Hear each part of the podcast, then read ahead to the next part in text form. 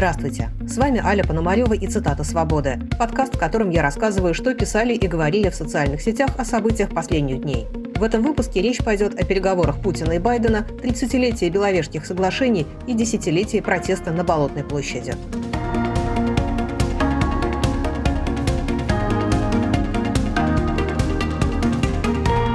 Скопление российских войск у украинских границ подтолкнуло президента США к тому, чтобы назначить переговоры с президентом России – Накануне этих переговоров большое количество западных СМИ публиковали карту расположения российских войск и даже называли предполагаемые даты наступления – конец января, начало февраля будущего года. Немецкая газета «Бильд», по данным своих источников, утверждала, что Россия планирует захватить две трети территории Украины. И украинцы решили, что правда это или нет, но готовиться к такому сценарию все равно не помешает. Борислав Береза. Большинство должно быть готово к тому, что Россия может начать войну с нами в любой момент, Сегодня, через неделю, через месяц, через полгода или год. Мы должны привыкнуть к тому, что война может начаться в любой момент. Мы можем ходить на работу, в магазин, на дни рождения или в кафе, в парке или в кино, но мы должны быть готовы к тому, что в любой момент нам придется брать оружие в руки и защищать свою страну, свою землю, свой дом, свою семью и наше право жить в независимой Украине. Сроднитесь с этими мыслями.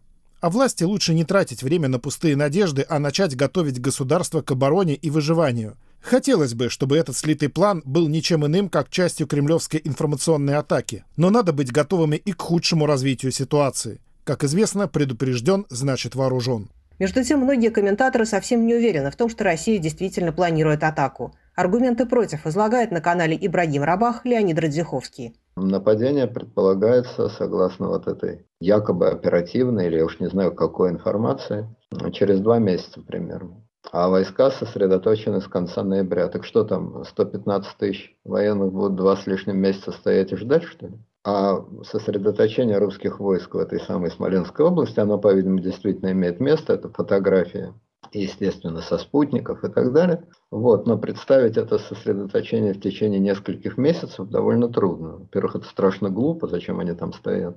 Вот, а во-вторых, это довольно трудно.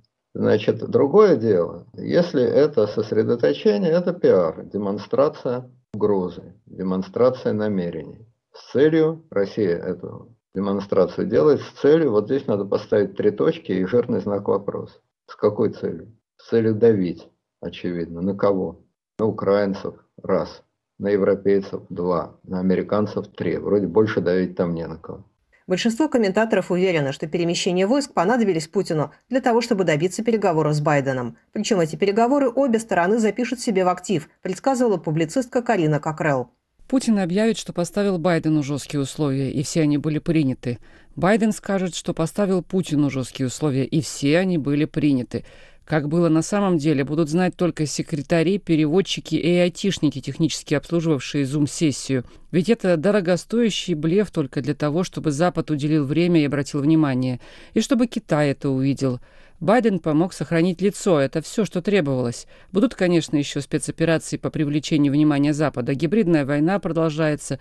Как двоечник плюется жеванной бумагой, чтобы привлечь внимание учителей и одноклассников.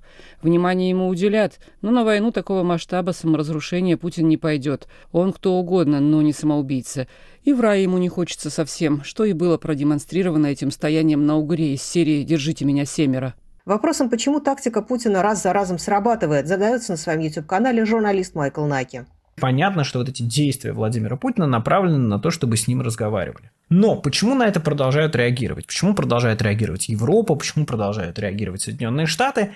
Потому что риски от того, что этот план окажется реальным, и что это не просто, значит, попытка созвониться с обожаемым Путиным Джозефом Байденом, они слишком велики. Они настолько велики, да, то есть новая война практически на территории Европы, это настолько масштабная угроза, которая может привести к большим столкновениям и которая может привести вообще, там, я не знаю, к Третьей мировой войне, почему нет, э, что приходится Европе и Штатам на это реагировать. Реагировать иногда жестко, иногда мягко пытаться договариваться.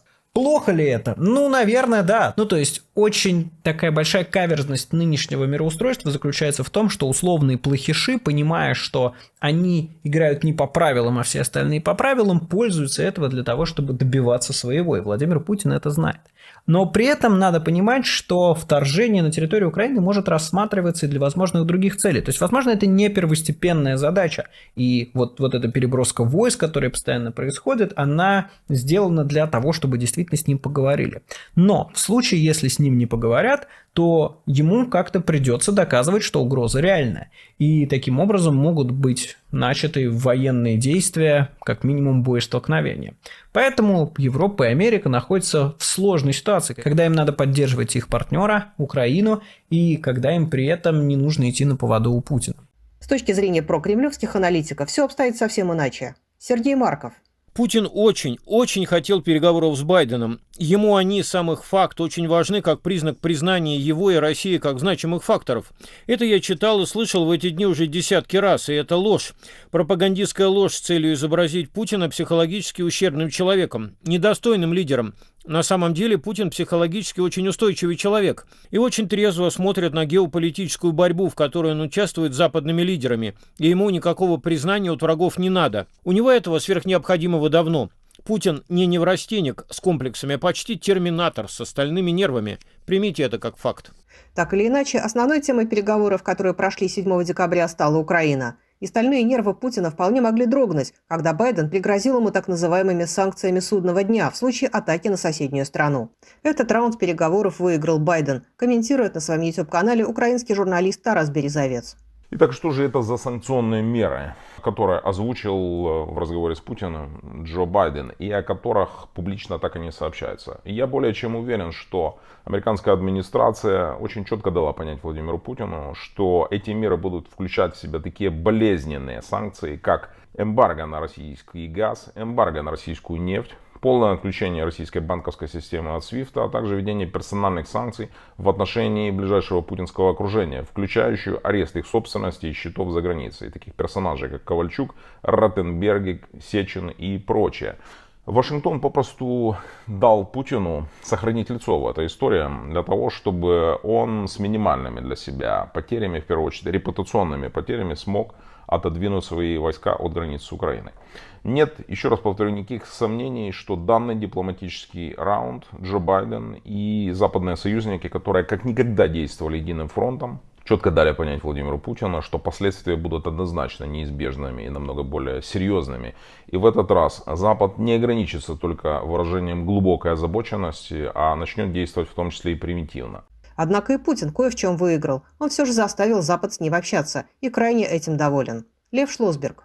Итого, все затраты России по движению военных мускулов на видимом расстоянии от Украины были инвестициями в разговор с Байденом, в сам факт его проведения. И в этом смысле инвестиции были успешны. Байден поговорил с Путиным. Оба собеседника будут представлять своим личным достижением сам факт разговора и особым достижением предполагаемые плохие события, которые могли произойти, а кто скажет, что не могли, пусть первым бросит камень в Байдена и Путина, но после этого разговоры не произойдут, если они действительно не произойдут, конечно. Тем не менее, методы Путина приводят к тому, что он не только все больше антагонизирует Запад, но и ставит себя в положение, когда ему нужно будет сдавать назад, комментирует Александр Кушнарь на канале Newsader. Вне зависимости от того, чего там хотел Владимир Путин, западные лидеры, западные разведки и западные СМИ все представили так, что Владимир Путин агрессор, он однозначно хочет напасть на Украину и, соответственно, был повешен на Путина ярлык человека, который ответственен за эту ситуацию. Ситуацию, которая может в любой момент перерасти в большую войну. И вот этот ярлык агрессора, который был повешен на Владимира Путина, это на самом деле самое главное, э, чего и пытались э, добиться Соединенные Штаты.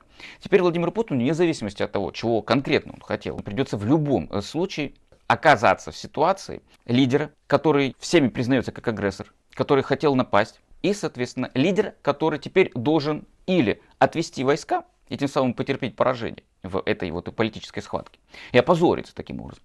Или лидера, который должен двинуть дальше на Украину свои войска и опять же потерпеть колоссальное, еще больше поражение экономическое и военное на самом деле. Путин требует гарантии того, что Украина не вступит в НАТО, однако все его действия последних лет приводят к тому, что такая перспектива становится только реальнее, считает Александр Морозов. Мечта Путина сбылась. США вернулись в Восточную Европу. Десять лет Путин и кремлевские спикеры твердили, что европейцы ничего не решают, пляшут под дудку Вашингтона, и говорить надо через голову соседних народов прямо с городом, сияющим на холме, с великой империей мира. Десять лет с этого холма отвечали «нам плевать». И вообще, мы отовсюду уходим, вот у вас там Штайнмайер, с ним и решайте. При Обаме уходили, при Трампе уходили. Спрашивается, зачем Владимиру Владимировичу так упорно добиваться, чтобы США вернулись в Восточную Европу? Ну хорошо, вот они вернулись. Что дальше? Дальше Путин просит каких-то письменных гарантий о нерасширении НАТО на восток. Это же какое-то безумие. Десять лет добиваться того, чтобы НАТО сюда расширилось, создать безальтернативную ситуацию для Украины в отношении сотрудничества с НАТО, и теперь просить каких-то письменных гарантий. Если комментировать с позиции российских национальных интересов в классическом смысле, то вся эта политика Путина в Восточной Европе – это преступление. Если смотреть из Европы, это не политика, а просто безумие, игнорирование всех разумных возможностей – в сухом остатке в декабре 2021 года президент России два часа говорил с президентом США, и этот разговор свелся к одному. США гарантируют политическую и военную поддержку Украине. Ну, это увлекательно и предметно. Надеюсь, Владимиру Владимировичу было интересно.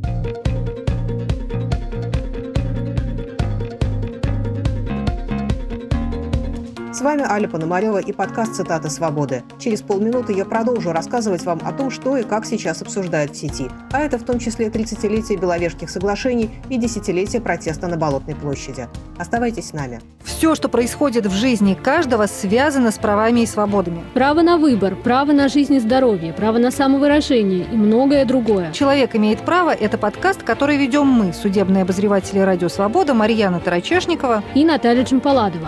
Вместе мы выясняем, как устроен окружающий нас мир прав и обязанностей. Почему он устроен именно так и что делать, чтобы отстоять свои права. Присоединяйтесь к нам каждый вторник. Слушайте нас в привычном агрегаторе подкастов.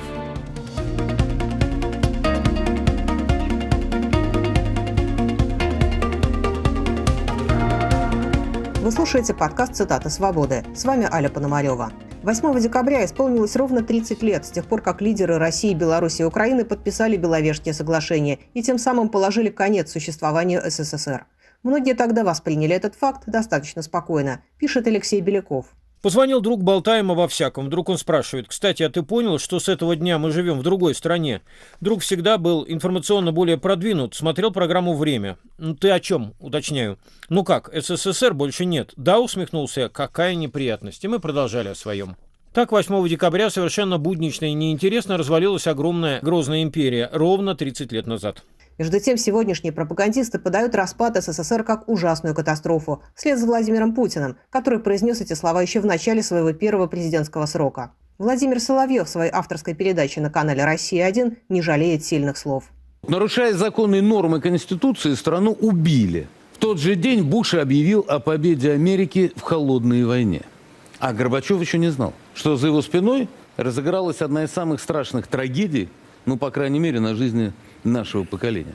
В этой оценке Соловьевым совпадают левые политики. Сергей Удальцов – 30 лет назад, 8 декабря 1991 года, были подписаны преступные Беловежские соглашения, на основании которых прекратил существование Советский Союз.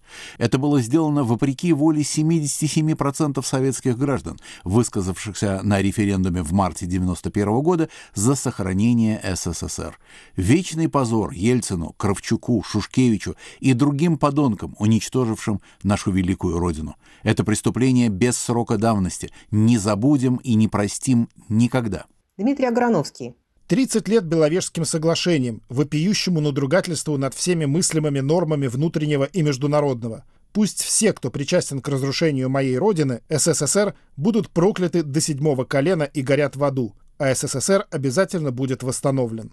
Вопросом, почему эта страна так легко развалилась, задается на своем канале журналист Максим Шевченко народ э, с интересом и ужасом наблюдал, как партийная верхушка доламывают то, за что миллионы людей проливали свою кровь, за что миллионы людей сидели в ГУЛАГе, за что миллионы людей ехали там в Сибирь, ехали э, куда-то там еще на севера. Вот они все это делали, а потом собрались несколько человек и при полном попустительстве армия, которая давала присягу, между прочим, защищать советскую родину, советскую родину, а не отдельно там защищать Россию какую-то абстрактную. Не было никакой России. была Российская Социалистическая Федеративная Союзная Республика. Не было отдельной Украины. И вот эти военные, я помню, на моих глазах это все было, вдруг стали, а, несмотря на то, что давали советскую присягу, служить каким-то новым образованием. Изменили, по сути, этой присяги.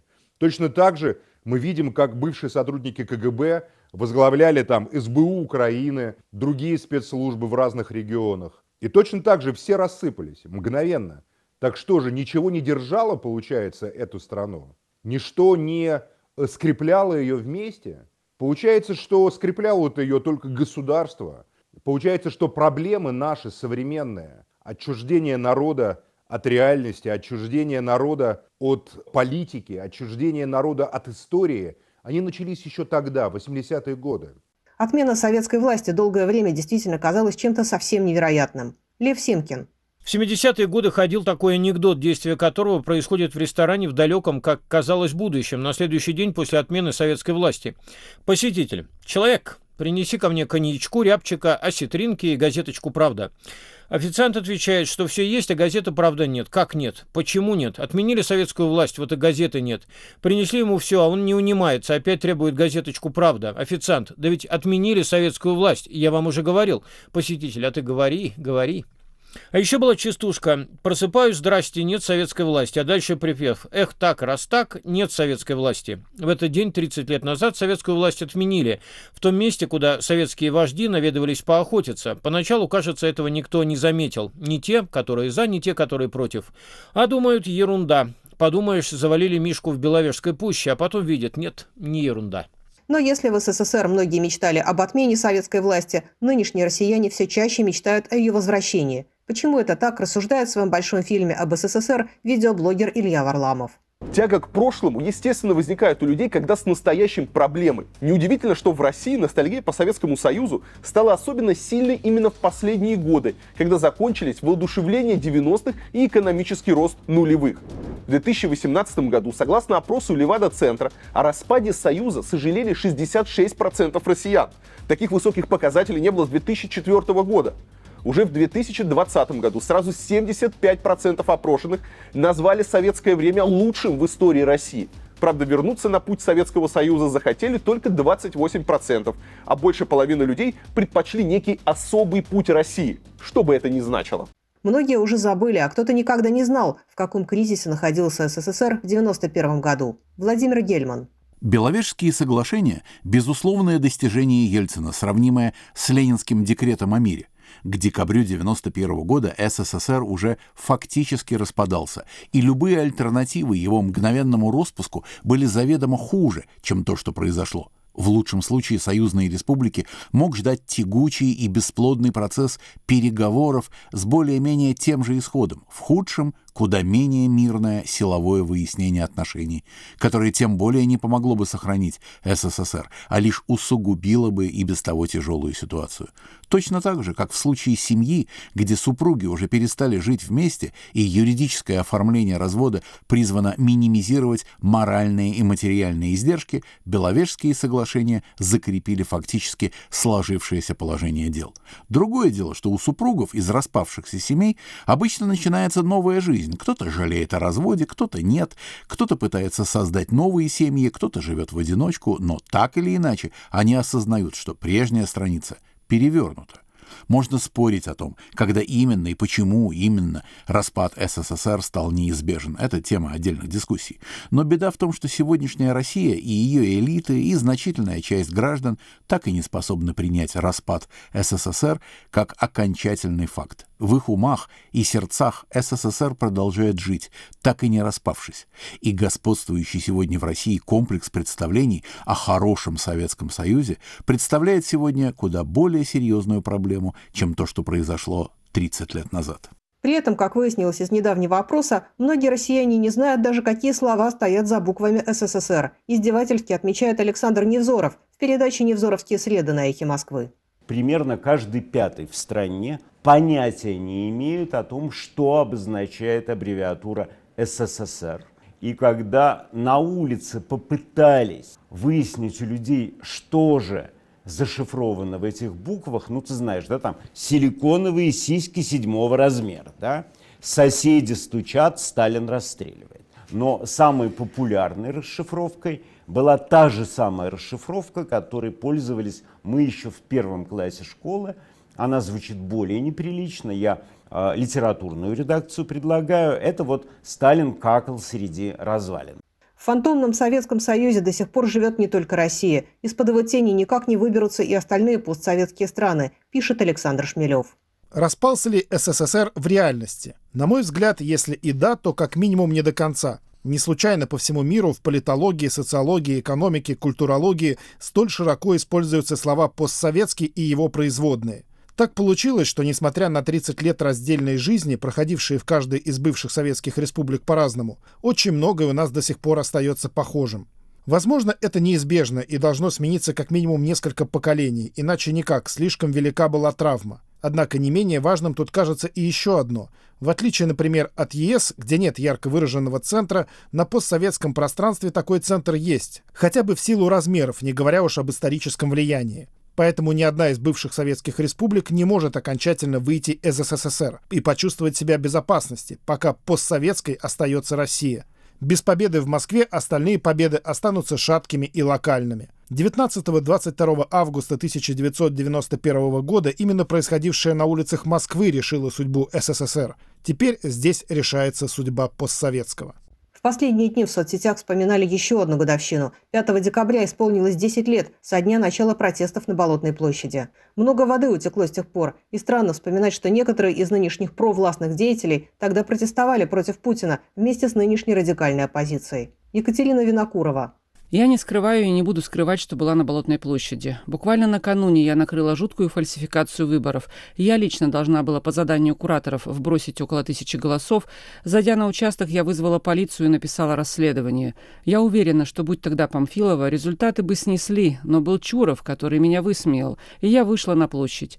Сейчас 36-летняя я улыбаюсь 26-летней себе. С большинством лидеров Болотной я давно разошлась, а в их политические игры я никогда не играла. Но тогда я начала заниматься именно защитой людей, и меня это привело туда, где я сейчас есть. Я не стану жаловаться на судьбу. Я перестала давно видеть в трагедии Болотной некое крушение чего-то. Я вижу ее как некое важное, но все же обстоятельство, а не суть меня. Скажу непопулярно. Главные битвы впереди, но не позади. Я спокойная и давно простилась с Болотной.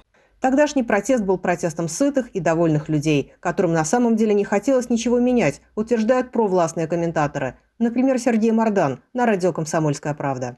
Мне было любопытно, 10 лет назад мне было любопытно, то есть вот э, мое анархическое сознание, оно меня не покидало с ранней юности, в общем, мне тоже свербело, признаюсь, мне тоже хотелось пойти на эту чертову болотную площадь, просто вот хотелось и все, да, показать типа вот-вот э, э, пространству свой факт. Но потом я брал себя в руки и задавал себе взрослый вопрос, а зачем? А что тебя конкретно не устраивает? И сам себе отвечал, что незачем, и меня все вообще устраивает. Меня все устраивает. Самое удивительное, что на Болотную пришли тысячи людей, которых на самом деле абсолютно все устраивало. У них в жизни было все зашибись. Вопросом, почему эти протесты кончились ничем, так или иначе задаются многие. Кирилл Шулика. Если коротко, все просрали, все и те, кто увел людей на Болотную позже, и кто призывал оставаться на площади революции. Тогда на трибуне митингов был Навальный, а на YouTube мы смотрели, как Ефремов читает стихи про Путина. Теперь Навальный в тюрьме и Ефремов тоже в тюрьме. А еще был Прохоров, который я уж забыл, как и выглядит. Вообще в истории России, наверное, бывало такое, чтобы не осталось совсем ничего. Такое не часто случается. Можно долго анализировать, почему не получилось ничего вообще. Но главное заключается в том, что не хотели. На самом деле это было видно в конце, поэтому шарики и смешные плакатики, люди вышли в приятную компанию, и они были не готовы выходить в компанию, которая даже чуть-чуть неприятна. Это было не бунтом, а веселой тусовочкой, итогом которой стало болотное дело. В прошлом году все, но в более жестком формате повторилось в Беларуси. И вот тогда я понял, и по протесты в России нельзя от народа требовать бунта, если он не хочет. Нельзя попрекать народ в том, что он не хочет бунта. Я вообще сомневаюсь, что современный человек готов к нему, ему есть что терять. А те, кому терять нечего, их, как это ни странно, все устраивает. А некоторые участники тогдашних событий считают, что не все потеряно. Дмитрий Гудков. Я и забыл, но мне только что напомнили. Ровно 10 лет назад я был избран депутатом Государственной Думы. Главным лозунгом Болотной был «Вы нас не представляете». Так вот, вы даже не представляете, как мне было важно вас представлять. Все еще будет. Неудачи болотные посвящен подкаст Андрея Перцева и Константина Газа на канале издания «Медуза», который в России нынче признано СМИ иноагентом. Константин Газа уверен, что протестующим нужно было вовлекать в свои планы правящую элиту и тогдашнего президента Дмитрия Медведева. Было окно между 10 декабря, митинг на Болотной, 24 декабря, самым большим митингом, митингом на Сахарова. Было окно, например, для сбора подписей в пользу Медведева? Было. было. Можно было собрать 500 тысяч подписей? Я думаю, что можно. А можно было их а, вот этим всем 250-тысячным митингам принести на Большой Черкасский переулок? Можно. Ввели бы в Москву войска, но их уже ввели в тот момент. Да? То есть, собственно, внутренние войска в Москву ввели, по-моему, 6 декабря 2011 года. Но, тем не менее, окна были, окна были летом, окна были в декабре. В следующий раз, дорогие друзья, дорогие уважаемые слушатели, если вдруг у нас так исторически сложится, что у нас будет такой вот как бы странный а, исторический шанс, какие уроки нам нужно вынести из э, не случившихся перемен. Исторический шанс повлиять на власть. Исторический шанс повлиять на процесс передачи власти. ну или шанс... хотя бы на процессы внутри власти. Или повлиять на процесс э, внутри власти. Первое, собственно говоря, не бывает смены режима без участия элиты. Не бывает. Не может ее быть. Не бывает. Однако то, что эти окна и шансы не использовали и сами участники тогдашней правящей элиты, тоже о многом говорит. В советских учебниках когда-то любили цитировать ленинское определение революционной ситуации. Мало того, чтобы низы не хотели жить по-старому, надо еще, чтобы верхи не могли по-старому управлять страной. И это условие в 2011 году явно не было выполнено.